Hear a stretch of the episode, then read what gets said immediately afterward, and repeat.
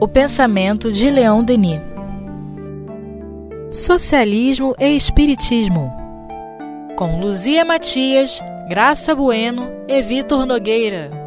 Caros irmãos, caras irmãs, estamos aqui novamente para mais um Socialismo e Espiritismo, estudo da obra do pensamento de Leon Denis. Na verdade, é o nosso último programa, né? Porque estamos terminando o capítulo 8, as reflexões, né, o pensamento de Leon Denis contidos aí nesse último artigo. Então vamos dar sequência aqui à leitura deste parágrafo. A experiência demonstra que esses sistemas são melhores que a simples participação nos lucros, pois garantem uma justa repartição de vantagens e perdas. Ele estava comentando aqui sobre algumas iniciativas que ele é, descreveu no nosso episódio anterior de é, compartilhamento dos lucros, né, da, da, gestão participativa e que mais que ainda falta, né, hoje a gente observa ainda falta muito é, iniciativas que reduzam a exploração da força do trabalhador, do operário, do funcionário, para que ele não receba apenas né, um salário mínimo para que ele possa sobreviver. É, e a gente está falando né, de um momento histórico em que, em boa parte dos países, já existe um salário mínimo. Né? Porque tem muitos lugares que ainda é uma mão de obra quase que escrava. Mas a gente percebe, por exemplo, o sistema de cooperativas, né? As cooperativas têm esse, é, essa construção e eu vi um programa em que ah, os empresários entraram com o capital para construir os galinheiros e botar as galinhas, né?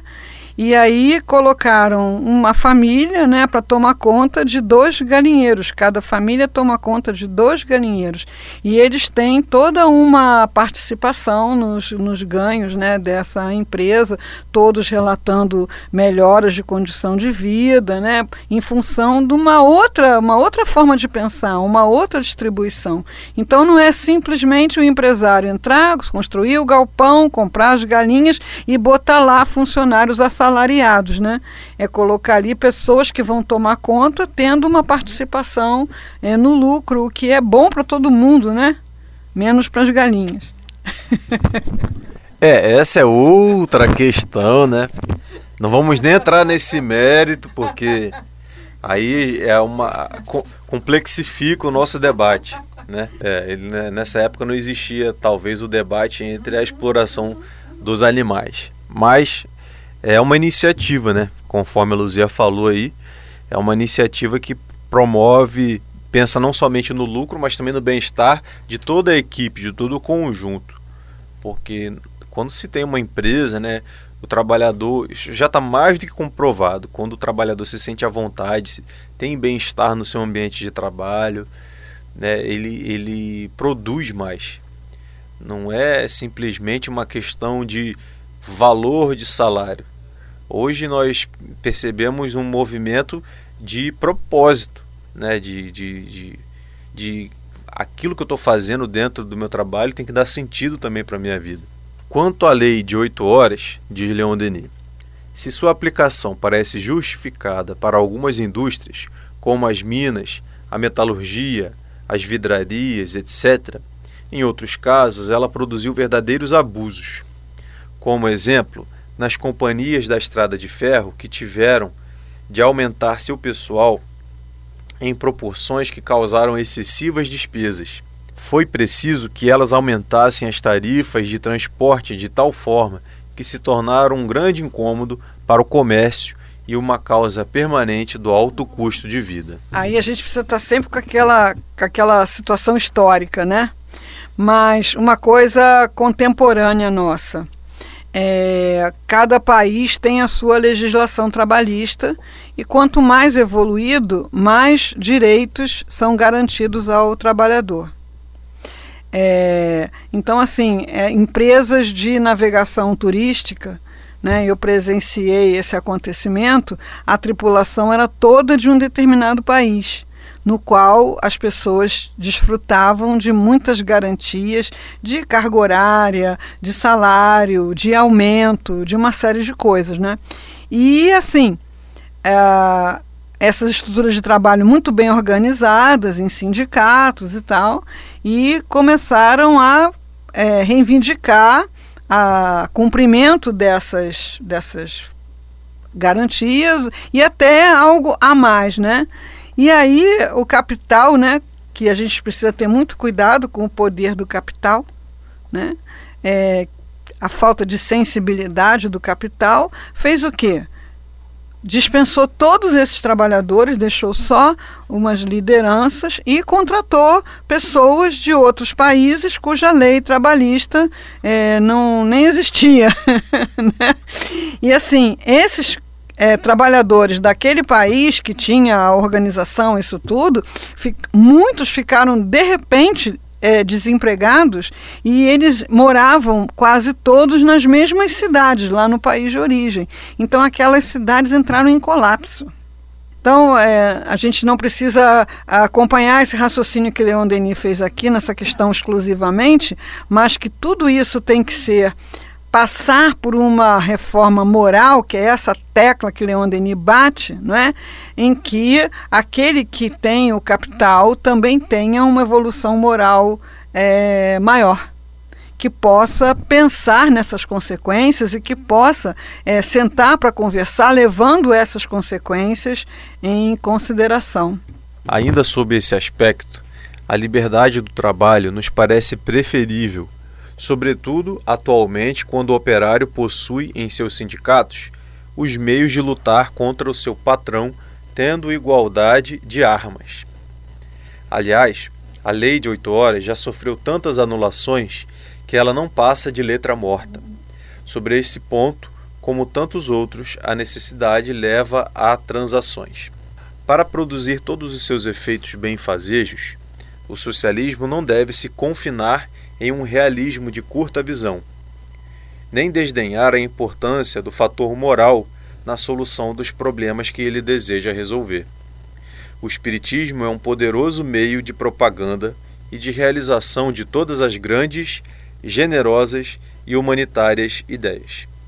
Ele oferece ao socialismo uma base e uma aprovação, demonstrando que os princípios de solidariedade, de fraternidade e de justiça, que formam a sua essência, encontram-se nas leis universais e são a regra dos mundos superiores. A grande questão, talvez seja a questão central desse livro, né? Socialismo e Espiritismo. De que maneira identificar no mundo as transformações que são necessárias para que a sua melhoria seja implementada dentro das estruturas sociais, de que maneira o socialismo pode contribuir com isso e de que maneira o espiritismo pode contribuir ampliando determinados horizontes. É, uma das belezas da doutrina espírita, a meu ver, é a possibilidade da gente discutir as ideias, da gente transitar pelas correntes filosóficas. E é interessante, né, que eu estou me lembrando aqui que o próprio Allan Kardec fez um catálogo de obras que o espírita tem que ter acesso, é que seria legal, seria ideal ele ler, inclusive obras que são é, contrárias aos preceitos espíritas, né? Para que para que isso? Para que a gente possa exercitar o diálogo de ideias. Para que a gente possa tentar entender mesmo não concordando, por exemplo, com o materialismo, mas que a gente possa utilizar a tentar compreender essa perspectiva. Né? Se Kardec falou muito bem e Leon Denis também falou muito bem sobre o materialismo, não foi é, a partir de uma perspectiva rasa. Eles foram até os autores. Eles foram até aqueles que defendiam e procuraram entender quais eram as bases estruturantes. Então, assim, é, é... e hoje em dia, é... com a velocidade da comunicação e com a facilidade da gente ser iludido pelas pretensas notícias, a gente está sendo presa fácil, em muitas vezes, de informações equivocadas. Né? Sendo que informação não necessariamente é conhecimento. Conhecimento é o conjunto de informações estruturadas que visam tratar uma realidade específica. Né? É igual a gente está procurando aqui entender a linha de raciocínio de Leon Denis. Só que nesse mar de informações sobram essas informações, mas falta muitas vezes maturidade, conhecimento, aquilo que Kardec fala no início do, espírito, no, do livro dos Espíritos, na introdução, a necessidade de um estudo continuado, de um estudo sistematizado. Como a gente tem comentado desde o início do estudo desse livro, é, não escreveu esses, esses conteúdos como um livro. Né? Isso foram artigos que ele publicou na Revista Espírita. É, vamos entender, ele estava falando para espíritas né? É, e analisando as questões do seu tempo. Então, depois que a gente tem uma distância histórica né, de mais de 100 anos, é, hoje nos parece uma discussão é, ultrapassada discutir oito horas de trabalho. Mas Leon Denis foi operário infantil né? numa época em que as pessoas trabalhavam quase que de forma escrava mesmo, né?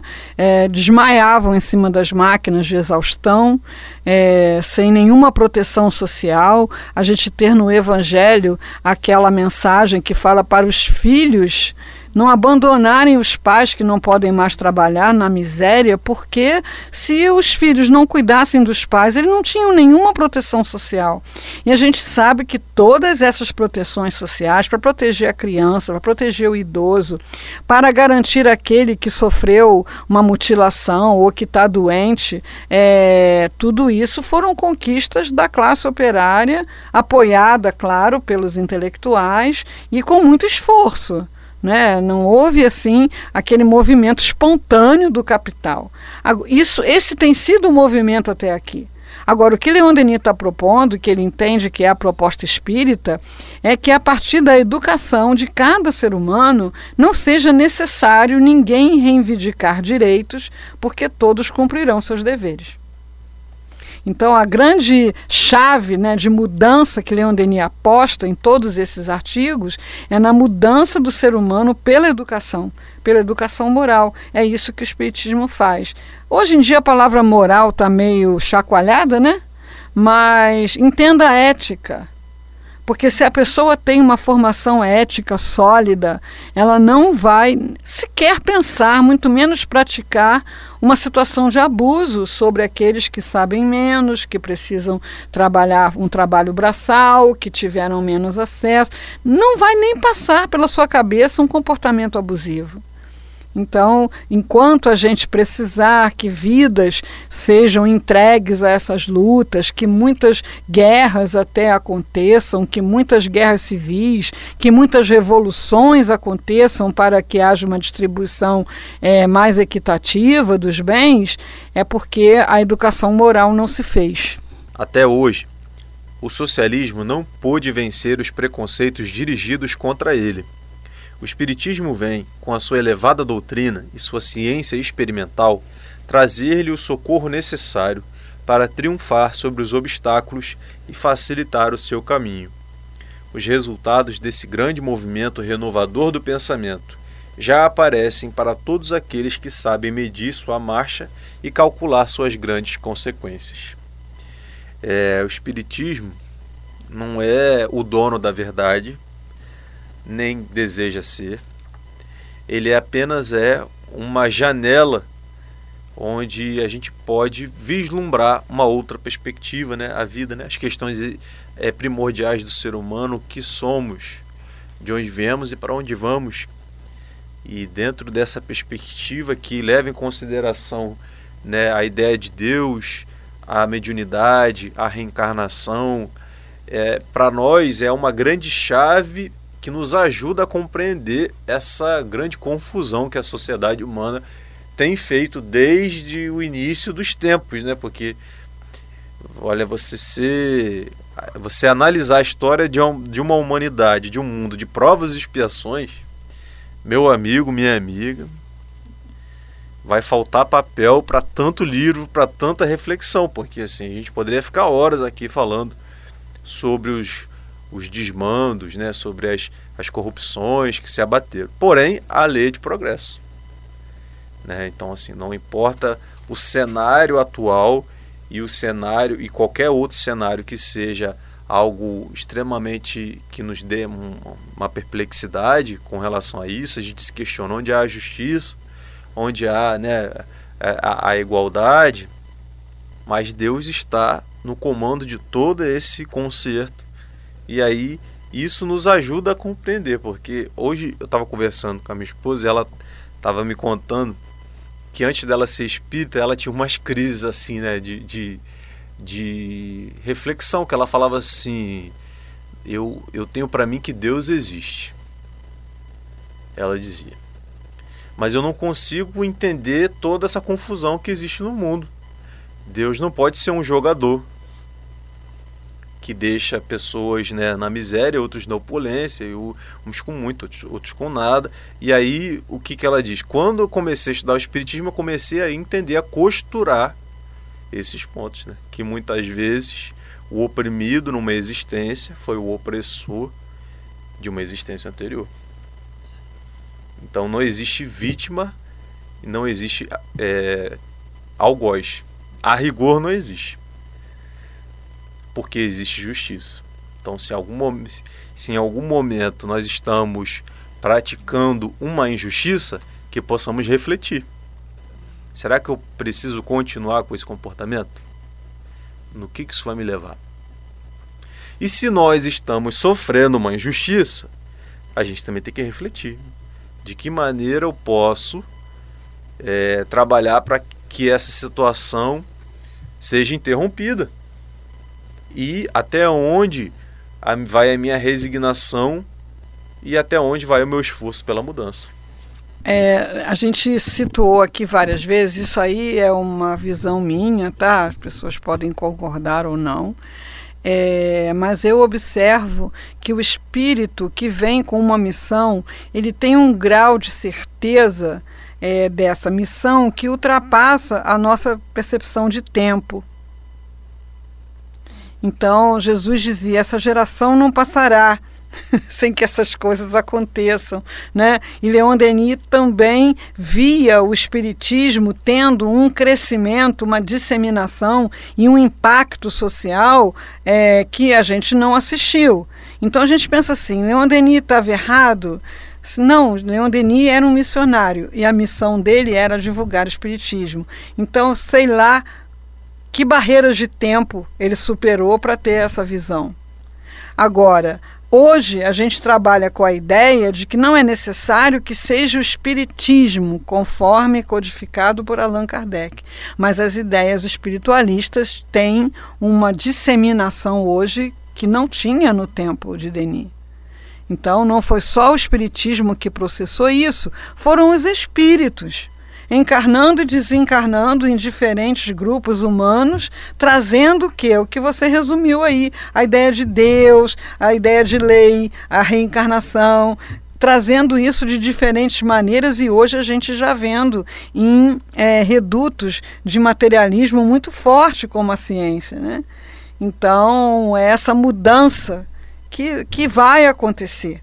Agora, quando a gente olha para as leis trabalhistas e as organizações sociais hoje, e ao tempo de Denis, por esse próprio texto, a gente vê que melhorou muito. né?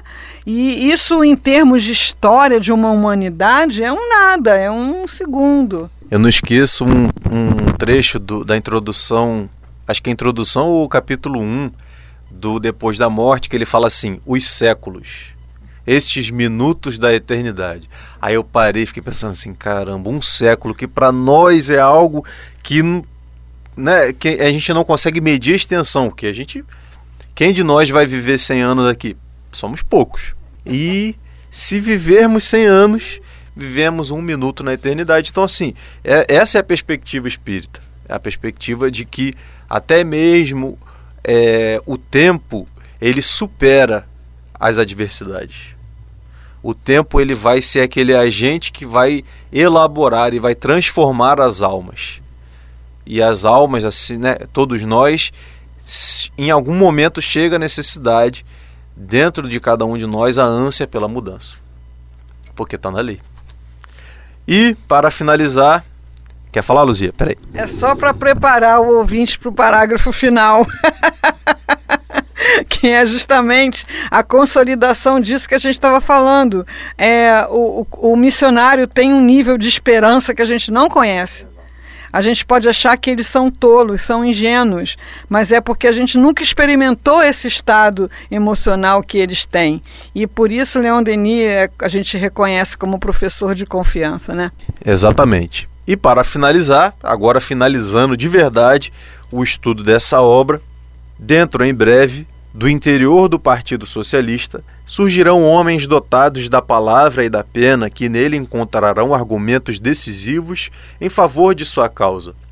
O estudo do Espiritismo lhes mostrará a solidariedade que une a humanidade visível à humanidade invisível, como duas partes do mesmo todo. Ele mostrar-lhes-á que as condições de vida no além que são consequências de nossos atos, são regidas por esse mesmo princípio de soberana justiça, e que é preciso conhecê-los para estabelecer na terra leis, instituições sociais sábias e harmoniosas. É o grande desafio né, da nossa sociedade que vive um momento singular em sua história, um momento é, de profunda transformação. Acredito, e vocês acho que têm que concordar com essa ideia de que em 10 anos nunca houve tantas transformações como nos últimos 50 ou nos últimos 100 anos. Né?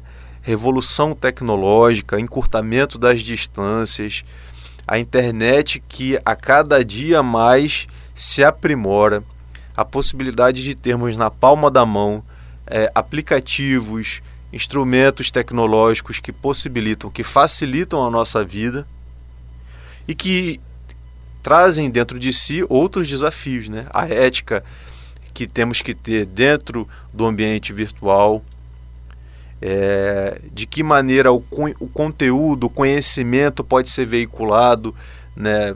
E hoje nós estamos aqui através desses equipamentos trazendo uma ideia que foi escrita no início do século passado.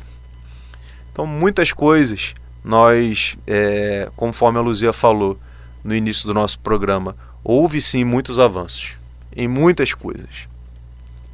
Porém, é, há uma mensagem no Evangelho segundo o Espiritismo que agora eu não me lembro qual é o, qual é o item, né? mas ele diz que a, a virtude da, da vossa sociedade é o aprimoramento intelectual. E a grande questão, a grande, né, o grande vício é a indiferença moral. Vou botar no Google, vou pesquisar. Após uma breve pesquisa aqui na internet, achamos, é o capítulo 9, item 8 do Evangelho segundo o Espiritismo. E vale a pena a gente reler esse trecho. Então é isso, essa, essa essa questão da indiferença moral é algo que temos que refletir e pensar até que ponto eu tenho compartilhado, eu tenho é, atuado dessa forma, de que maneira eu tenho olhado para o meu semelhante e procurado entender. De que maneira a gente pode conviver nesse mecanismo de solidariedade. Falar bem pouquinho, para dar um tempinho aqui para a Graça também, dar um tchau para os ouvintes de Socialismo Espiritismo, porque ela participou aqui de todos os programas com a gente, né? Não tem podido vir por um tempo, está aqui no último programa ela veio. É, o que, que vai abalar a nossa indiferença? Estar no lugar do que recebe indiferença.